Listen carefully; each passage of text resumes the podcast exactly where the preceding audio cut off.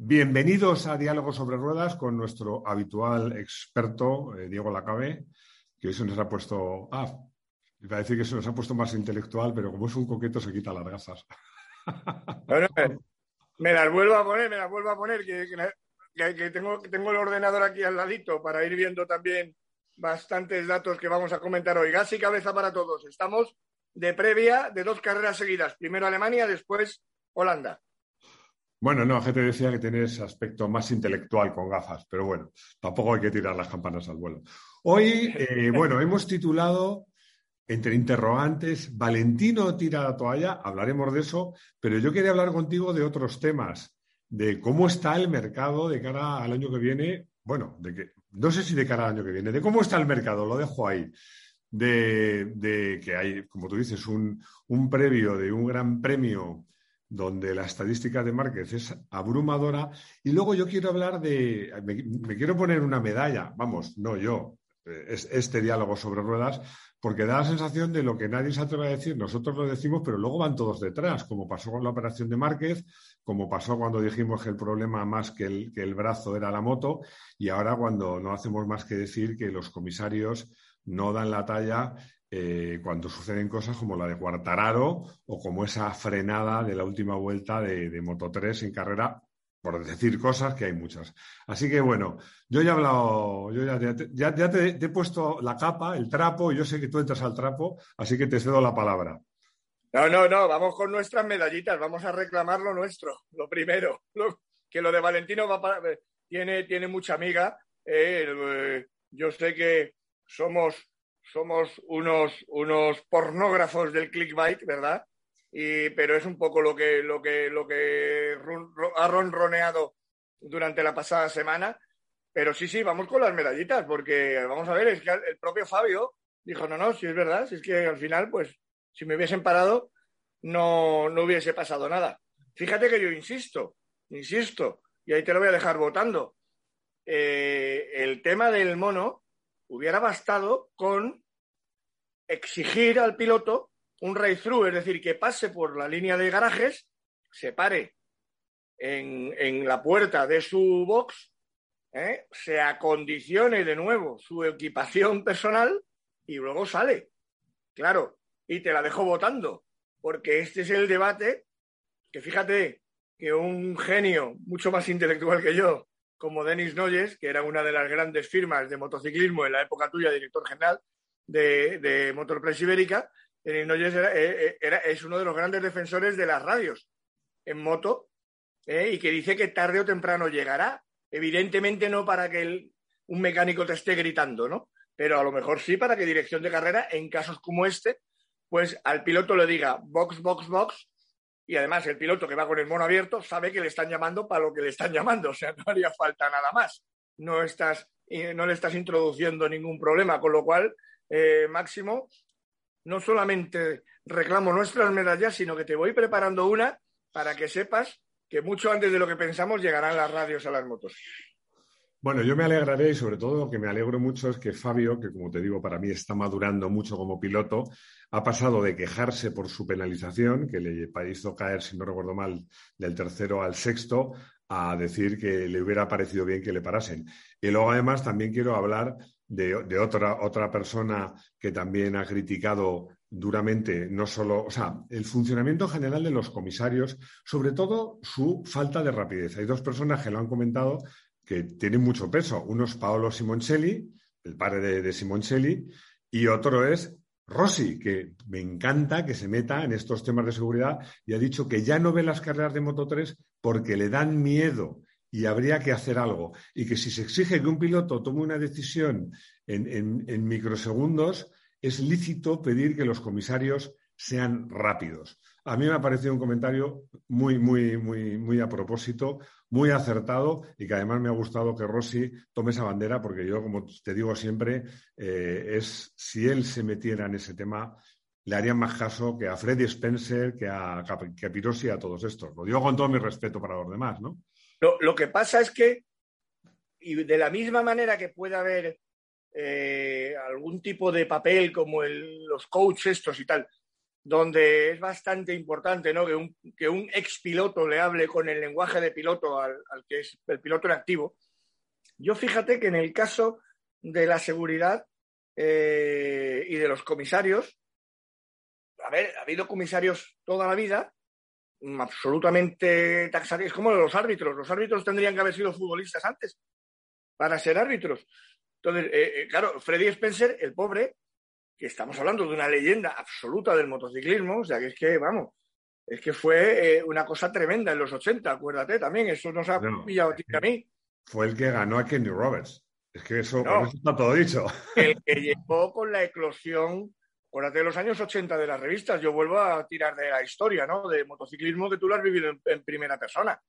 Entonces, eh, es que era, un tío que, hombre, no te voy a decir que era el Valentino Rossi de la época, pero sí que fue un, soplo de aire fresco, ¿verdad? Ah, que este tío esté ahora quedando en evidencia, porque está quedando en evidencia. Simplemente por eso, por una falta de rapidez, ¿no? Entonces, ahí algo está claro que está fallando. Hay un dato, porque has dicho varias cosas, has empezado hablando de Fabio. Yo es que creo que Fabio, que ya sabes que es, santo de mi devoción, es un chico que me parece un tío espectacular, ¿eh? Eh, realmente eh, nunca se ha quejado de, la sanción, sino de la manera de tomarla. Es decir, hombre, si tengo el mono abierto, me hacen pasar por el pit para que me lo acondicione, sigo la carrera, o incluso me sacan bandera negra, pero claro, si me dejan tres vueltas jugándome el pellejo, nunca mejor dicho, para conquistar un podio y luego me lo quitan, ¿eh?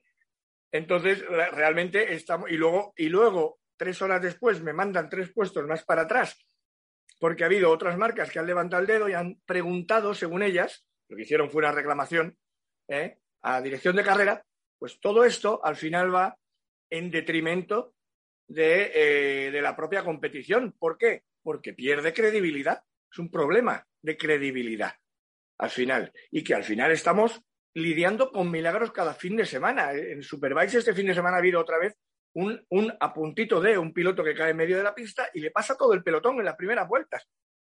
Es un espectáculo, les recomiendo a la gente que se meta en el Twitter de Superbikes y busque la imagen, porque es que al final es lo que digo yo siempre, o sea, bendito milagro de cada día, danos tu ración de hoy. Como nunca es eh, suficiente, como siempre vamos a tener esa espada de Damocles, evidentemente hace falta un rigor en los comisarios eh, y, lo vamos a estar reclamando siempre. Pero insisto, también pasa por la tecnología y yo cada vez más me sumo al carro de las radios en MotoGP.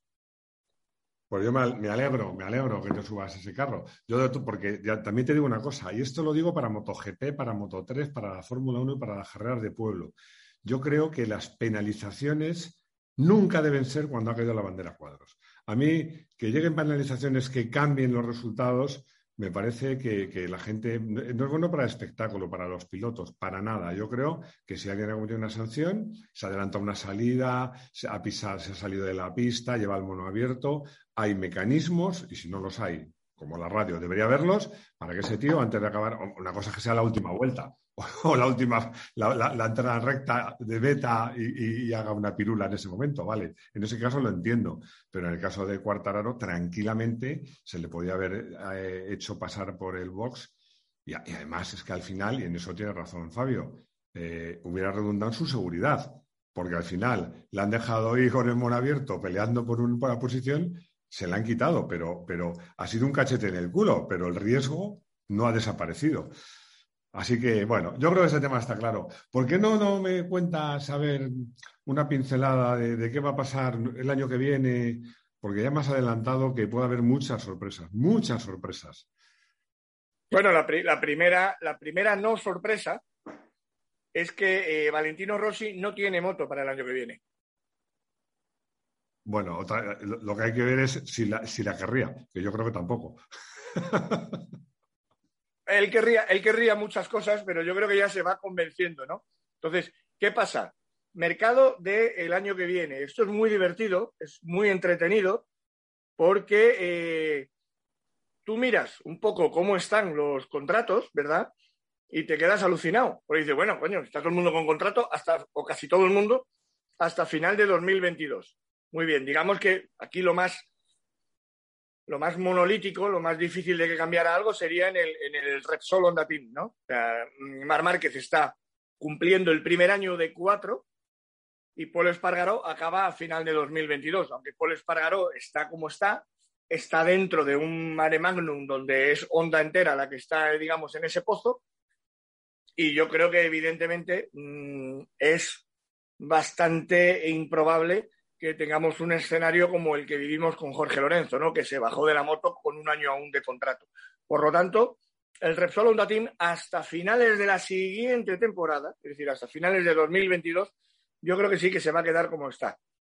Y algo, algo parecido podemos decir con Ducati, ¿verdad? Ducati también hay una especie de, de eh, de Borgo Panigale, eh, no en este caso romana, sino de Borgo Panigale, bastante, bastante bien. Pero, pero nos metemos aquí ahora con dos marcas que lo tienen todo, digamos, como muy amarrado y que están por debajo de la mesa eh, pasando un montón de cosas. Y es Yamaha y Suzuki.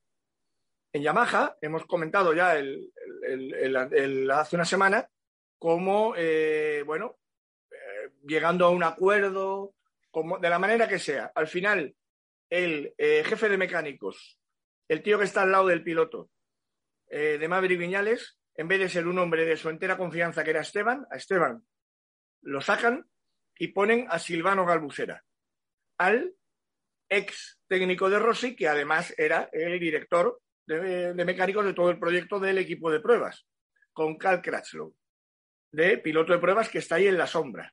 Bien, ¿por qué hace eso Yamaha? Hace eso Yamaha porque, como estamos diciendo desde hace muchos meses, eh, Maverick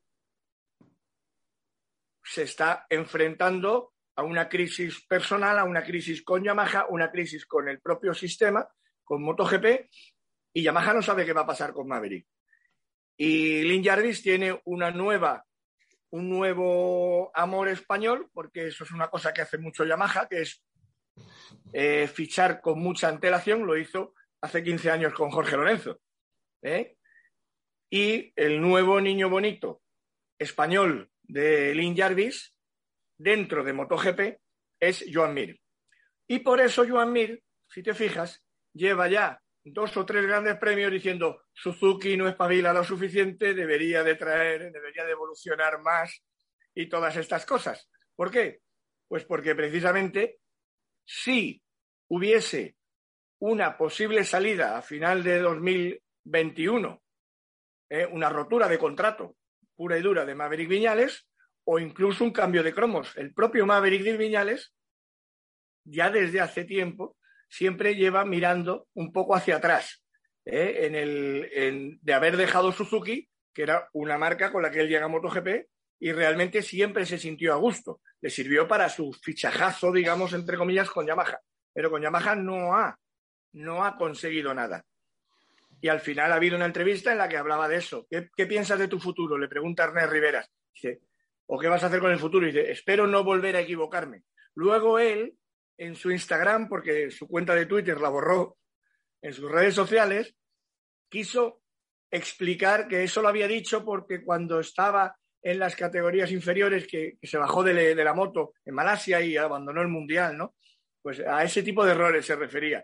Pero como tú sabes muy bien, ¿eh? Explicatio non, non petita, accusatio manifiesta.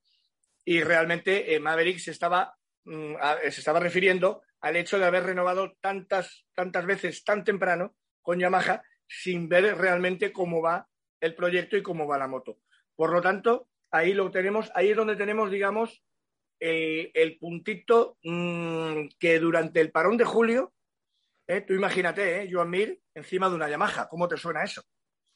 Bueno, ya sabes que yo creo que Joan Mir es un tío, bueno, es campeón del mundo, ¿eh? Eso no lo puedes decir. Exacto, exacto. Eso para empezar, ¿no? En un año difícil.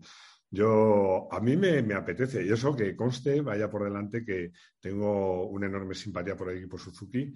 No te voy a decir que más por el de Yamaha, pero desde luego una enorme simpatía. Creo que han hecho un magnífico trabajo y, yo creo que hacen un buen tándem, pero yo entiendo que los pilotos. Eh, aparte, yo creo que, ¿sabes lo que sucede? Que hay veces, eh, que hablabas de un cambio de cromos, que a veces puede ser bueno, puede ser un acicate, ¿sabes? El cambiar de aire. Por supuesto. Yo creo que puede ser bueno para, para Maverick, para Mir, eh, para, y para Suzuki y para Yamaha, ¿no? O sea que, bueno, bueno, vamos a esperar. Vamos a esperar. Me, hace mucha gracia que, que, Ducati, que suele ser una marca eh, donde hay siempre mucho mar de fondo, haya paz, y yo creo que les va a venir muy bien. Además, tienen una, una moto que es un aparato, un aparato, y, a Honda también que haya paz les interesa mucho porque necesitan, necesitan tener la cabeza centrada en mejorar esa moto que, visto los resultados y visto las, el índice y las estadísticas de caídas, vamos, queda patente, es matemática pura que esa moto tiene un problema. No, no, y, y, a ver si es solo uno. pero un apunte, un apunte sobre lo de Ducati, fíjate, eh, esa Pax de Borgo Panigale tan, tan fantástica que ellos han conseguido que no se haya convertido en una crisis, que esto pasa en un equipo japonés. Pasaría, pasó el año pasado soterradamente, lo que pasa es que Yamaha el año 2020 pasó tantísimas penurias con el tema de la penalización de, vamos, de las trampas que le pillaron, vamos, de, tocar los motores y tantísimas cosas que, pero eh, que el equipo satélite eh, quede por delante del equipo de fábrica no es algo que le haga, o sobre todo que brille más un piloto. No, o sea, el tema de Morbidelli, por ejemplo, hasta tal punto que fue subcampeón, hasta tal punto que eh, Yamaha le paga a Morbidelli el subcampeonato con una Yamaha, manteniéndole la misma moto vieja para 2020. O sea, es que ni siquiera le premiaron.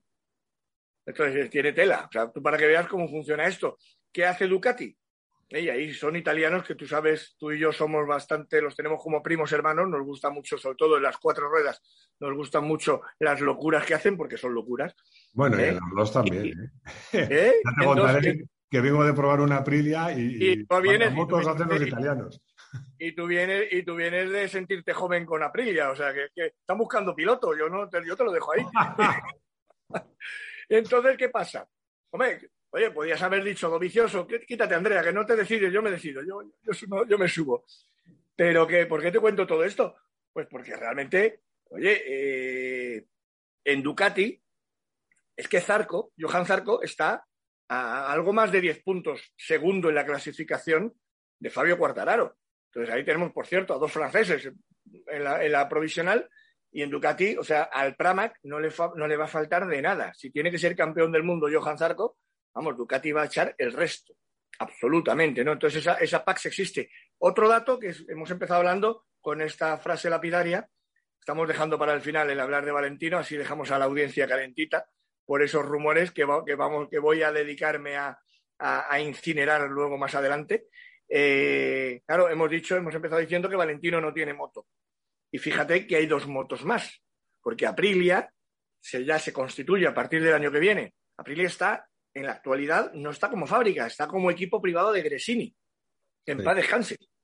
Pues Aprilia se constituye por fin como fábrica en el año 2022. ¿Y qué pasa? Que Gresini Racing, ¿vale? Pues eh, no va a continuar con Aprilia, sino que Ducati tiene prácticamente cerrado un acuerdo para poner otras dos motos más. O sea, yo no sé cuántas Ducati va a haber en la parrilla. ¿Vale? Porque, por otra parte, por otra parte, el equipo que ahora sí está con, con Ducati, que es el sponsorama, donde está el hermano de Valentino y donde está Enea Bastianini, se convierte en el Aramco VR46. ¿Vale? Y de forma pasmosa, Valentino no va a hacer ese equipo con Yamaha. Está prácticamente cerrado ¿eh? los últimos flecos de que será también con Ducati. Yo insisto, es que no sé cuántas, bueno, estamos hablando de cuatro y cuatro, ocho, ocho Ducatis. O sea, una cosa, una barbaridad. Bueno, yo creo que ¿Eh? Ducati acaricia, acaricia el sueño de hacer un podio todo Ducati y el camino es que toda la parrilla sea Ducati. sí, sí, bueno. Y luego, ¿qué pasa con Petronas? Que es el Yamaha B. Pues que Petronas, como contamos la semana pasada, ha llamado a la puerta de un piloto que está muy amarrado por KTM, que es nuestro Raúl Fernández, madrileño, de San Martín de la Vega, y San Martín de la Warner, por cierto. ¿eh? y, y, bueno, pues que el tío, mm, ya vamos, le van a tocar por todos lados. Y aunque, bueno, a mí me dicen que está bastante complicado Pero bueno, es una cuestión de dinero, es una cuestión de medio millón de euros. Entonces, ¿qué pasa? Que KTM, su equipo B actual, Danilo Petrucci y Kerlecuona, Danilo está fuera, absolutamente fuera ya de MotoGP, y Iker Lecuona, el pobre, pues eh, el, último, el último Gran Premio en Momeló, pues eh, se cargó la moto los tres días, entonces eso es muy chungo.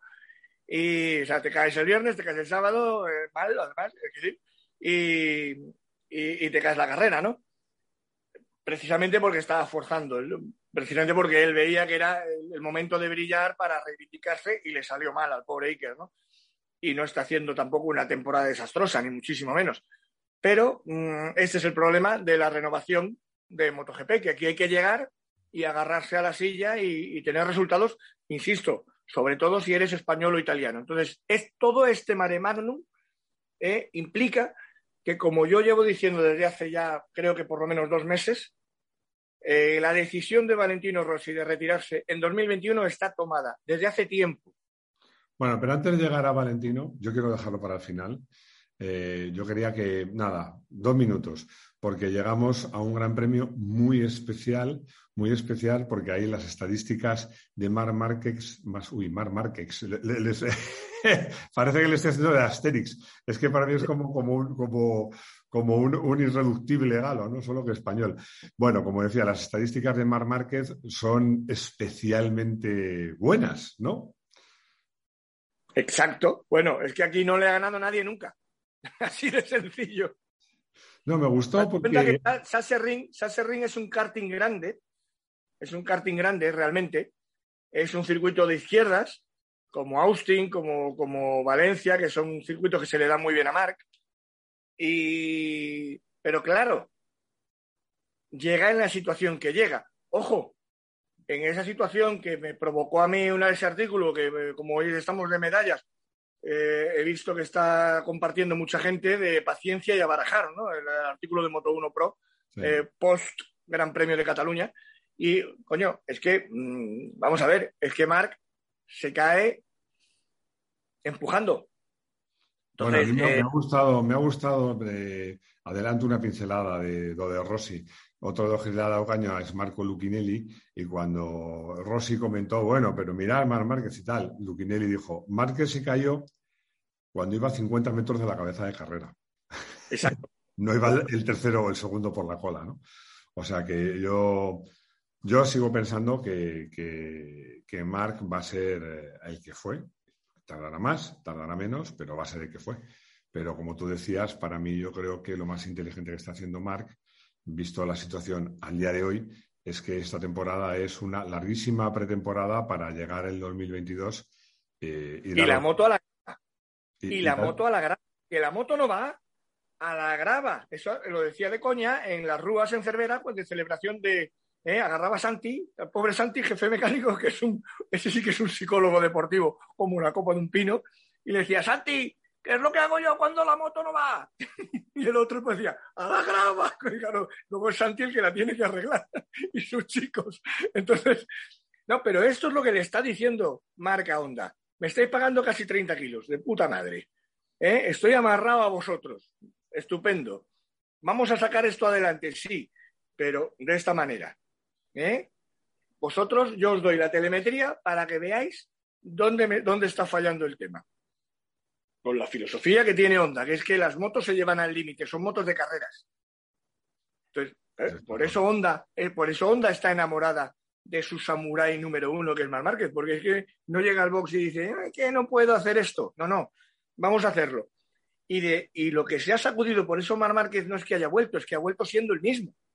Es, más, como no ha dejado de ser quien es, ha conseguido volver, que otros se hubiesen quedado eh, hace mucho tiempo ya Mm, eh, mm, los pobres retirados, que estamos hablando de una cosa muy seria. Entonces, claro, eh, Mar, ¿qué hace?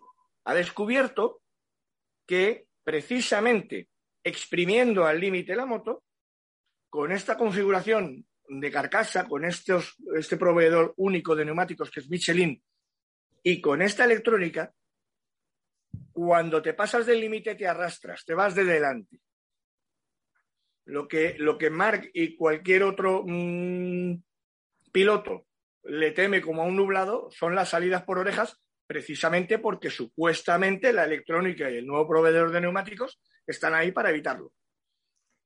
Bueno, yo, como sabes, estoy convencido de que Mar Márquez va a pisar podio esta temporada y apostaría mi dinero por ello. Pero bueno, habíamos prometido. Yo apuesto por este domingo, termino, pero te digo una cosa.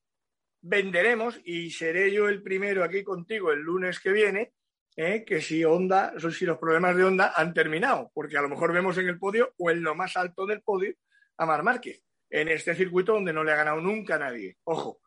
Entonces, pero cuidado porque luego vendrá Asen y nos enfriaremos porque los problemas de onda siguen estando ahí.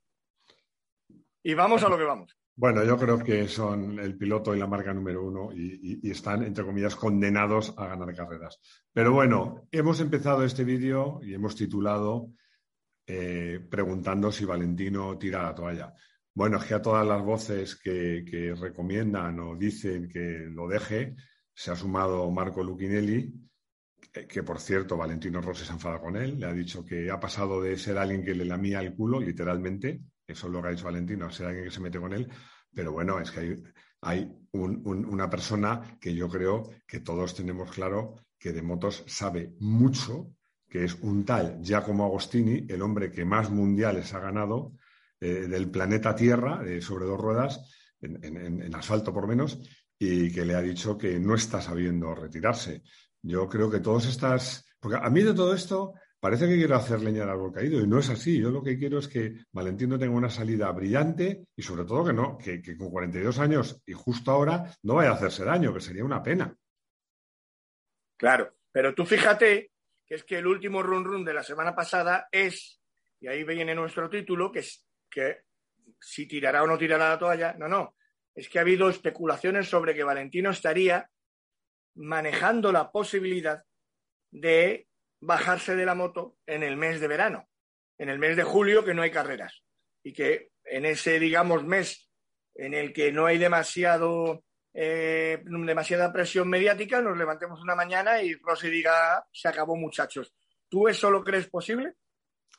Yo sí, yo sí, porque te digo una cosa, es que, es que esta situación yo no le doy salida, yo creo que va, que va a ir a peor y que, y que cada vez eh, es una pena que una carrera deportiva que es para mí ejemplar quede empañada por no saber retirarse a tiempo. Y además te digo una cosa, yo creo que si el tío lo dijera, mm, igual que mucha gente que le critica porque no está sabiendo retirarse, yo creo que si él dijera, chicos, eh, lo he intentado, lo he intentado con todas mis fuerzas, pues no, no, no puede ser, la gente joven viene empujando, hay que dejar hecho a los jóvenes y yo me retiro a mitad de temporada. Yo creo que nadie le iba a criticar, fíjate. A lo mejor me equivoco. Bueno, yo no, ¿eh? No, se, lo come, se lo come con patatas todo, eso para empezar. No, hombre, no. Eh, es que eres muy malo. hombre, primero, a ver, Valentino Rossi tiene una legión de, seguidores que la va, a, que va a seguir teniéndola, incluso cuando se haya bajado de la moto. Por supuesto, claro que sí. Habrá, eh, gradas mm, llenas de bengalas amarillas aún durante muchos años y todo lo que tú quieras. Pero, pero esto sería, vamos a ver, yo esto creo que es una vuelta de tuerca más para forzar a Valentino, porque aquí, date cuenta que estamos hablando de un sistema. Yo desde hace ya unas semanas estoy hablando de que cuando hablamos de Sito Pons, cuando ahora hablamos de, de, de Agostini, de toda esta gente. Valentino está aprendiendo en su, en su, en su asunción de madurez con ya cuarentón, ¿eh? está, está aprendiendo muchas cosas de lo que es la condición humana y está viendo algo que, claro, todo el mundo lo puede saber, pero eso hay que vivirlo en primera persona, y es que cuando ya no eres el rey de la fiesta, mucha gente te da la espalda.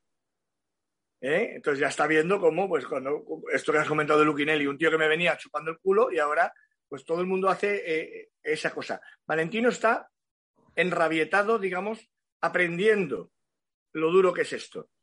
Pero hay una cosa, Máximo. Yo me creo a su madre, a Estefanía Palma, cuando dice, Valentino no, no tira la toalla. Valentino va a decir en el parón de verano qué hace a final de temporada, y ya te digo yo, ya estoy en el 99,9 periodo, ¿eh? de que va a ser retirarse, pero no se va a rendir a mitad de temporada.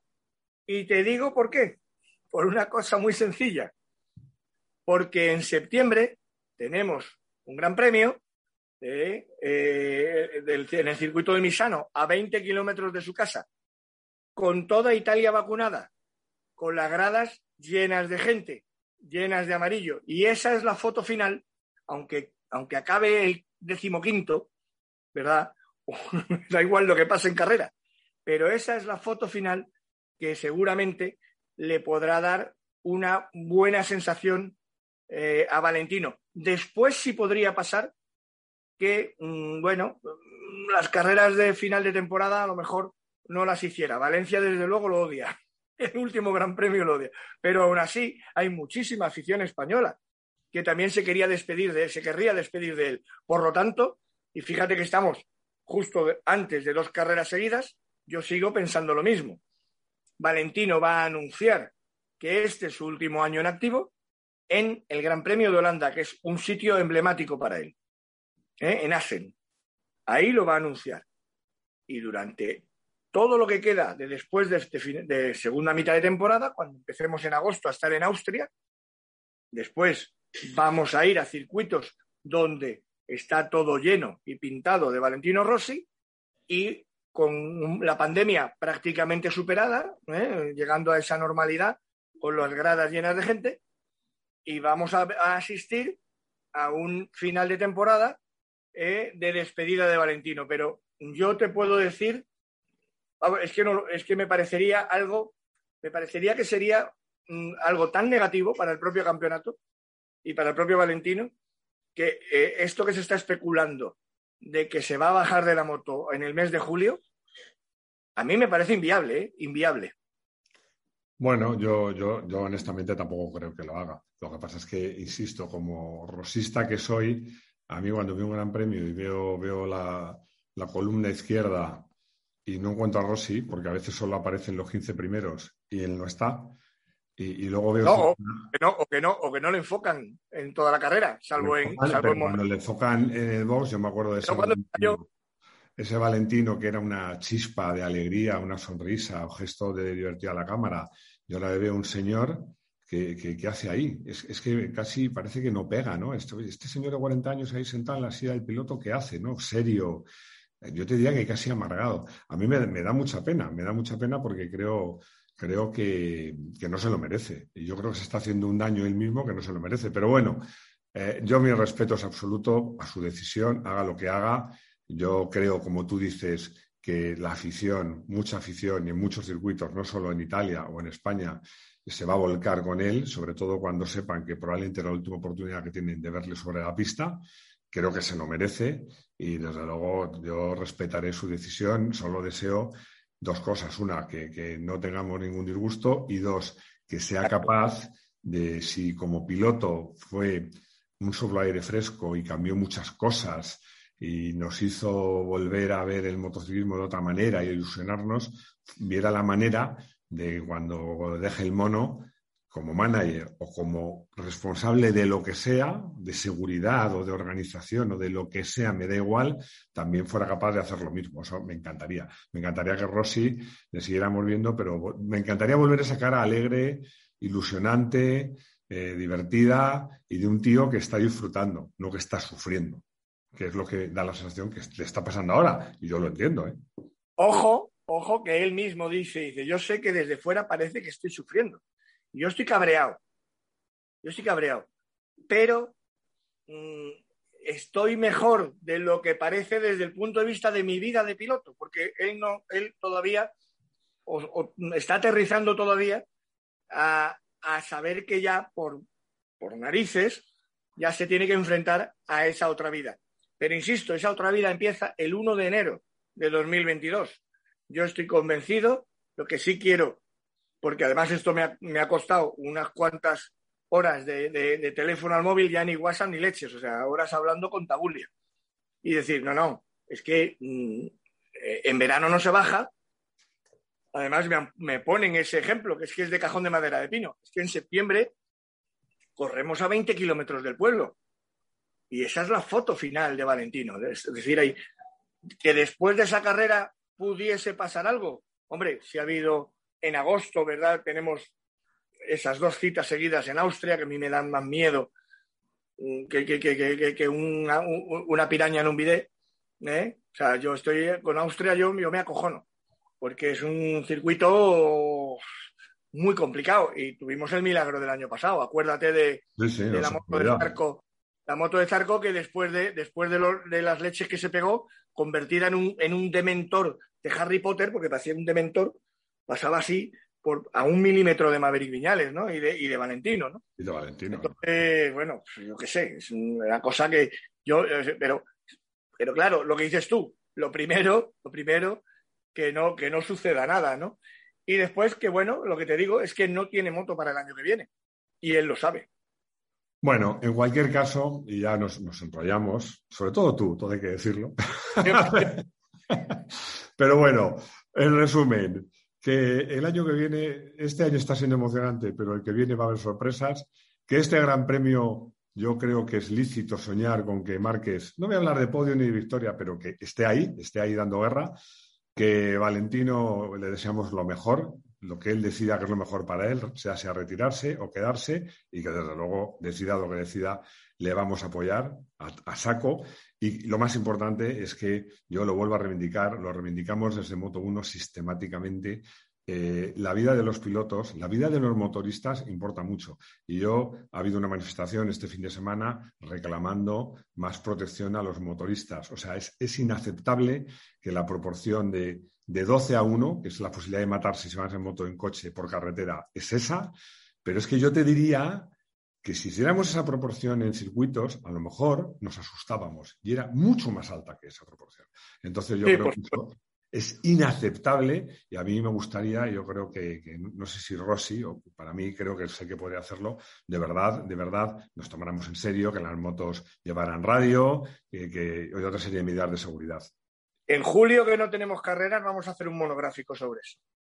Un monográfico, un histórico. Se ha cumplido ahora también 51 años, que como todos, a principios de junio, yo era un bebé de cuna en el año 70, cuando se mató Santiago Herrero en la isla de Man. Y vamos a hacer un, monográfico sobre, sobre seguridad y sobre eh, lo, que, lo que se puede hacer, porque claro, al final, y esto es muy doloroso, Máximo, como todo en esta vida, es cuestión de dinero. Claro, pues claro. Y es, cuestión de dinero y es cuestión de voluntad. Yo aquí me vas a permitir que me haga un poco de publicidad. De, voluntad de poner dinero. No, me, voy a hacer un poco de publicidad porque, como te contaba fuera de cámara, este, este viernes he ido a una presentación en, el circuito de Cheste, que no es un circuito que me entusiasme, y menos con una moto de 217 caballos, que era la Aprilia RSV4, y tuve la oportunidad de hacer unas cuantas mangas. No, no estaba nervioso, pero, pero hacía tiempo que no robaba en el circuito y claro, es que esa moto tiene 7 o 8 sistemas de seguridad. Tiene sistemas ABS, tiene control de tracción en 8 niveles, tiene control anti-wheelie, anti-levantamiento de la rueda trasera, anti-shimmy, de, salida lanzada para... Y, claro, eh, realmente es que siempre se habla de las motos que tienen, son muy poco seguras, se habla de seguridad pasiva. Es verdad que cuando moto te vas al suelo, las protecciones que te ofrece son pocas, pero es que hay muchos sistemas de seguridad activa, de seguridad activa, como los que lleva esta moto, que deberían llevar, mm, yo te diría que todas las motos, o casi todas las motos. Y, te digo una cosa, tú sabes lo que es, y bueno, te lo digo que tú lo sabes, cuando llegas en Seste, que es un curvón rápido de izquierdas, en cuarta, muy inclinado, llegas a la entrada en recta, completamente inclinado, contra peralte, tienes que tirar de frenos para meter segunda, salir, dar gas. Claro, yo, si hubiera en mi moto, que es una moto del 2007 que no tiene, no tiene ningún sistema electrónico salvo la inyección y el encendido, pero ningún sistema de seguridad, habría sufrido ahí, ni te cuento. Y con esta moto, ¿tú sabes la confianza que daba tirarte ahí de frenos? Vamos, bomba radial, pinza al monobloque, pero tirar ahí con ganas con la moto tumbada, acelerar con ganas porque sabías que llevabas ahí una red, que trabajabas con red y a mí, desde luego, no me ha restado ni un ápice de disfrute. Así que yo creo que, de verdad, eh, tú dices dinero, yo digo dinero, voluntad y añadí otra cosa, imaginación. Y sobre todo, sobre todo, el decir, señores, la vida de los moteros, ya sean profesionales o amateurs, vale tanto como la de los demás. y yo creo que ese tema hay que tomárselo en serio. Bueno, perdóname que me emociono con estos temas y, el, que, habla demasiado soy yo. Diego. No, no, no, no. Ahí estamos, hemos dejado un prólogo para, para el parón de julio y haremos un específico de esto, donde volveremos a discutir punto por punto lo que acabas de decir. Empezando por entrar en meta en segunda, ¿eh? que eso te cogían los tiempos con un reloj de arena, me imagino. No, y, además otra cosa, yo lo que te, podemos hacer es un, monográfico donde veamos esta proporción que te digo, de, y luego donde veamos un repaso de accidentes graves o mortales que se podían haber evitado y no, de, una, Y no de una forma precisamente muy complicada. ¿no? Pero bueno, eh, vamos a, no, no, quiero acabar, vamos, a, vamos a acabar con ilusión. Llegan dos fines de semana con carrera, nos gustan las carreras, las carreras de motos. Hay a veces, hay a veces que las carreras de Fórmula 1 son distraídas. Y hay a veces, a veces pocas, que las carreras de MotoGP son aburridas. Pero por lo general, las carreras de MotoGP, bueno, y no digamos ya la de Moto3, son, son, vamos, son intensas. Así que, nada, vamos a, vamos a divertirnos. Un abrazo, Diego. Muchas gracias por estar aquí, como siempre, y nos vemos en, siete días. Nos vemos, nos vemos el lunes que viene con con la victoria que tengo puesta yo en mi porra personal de Mar Márquez en Alemania, que entonces vamos a flipar. Gas y cabeza para todos. Chao. Ojalá aciertes.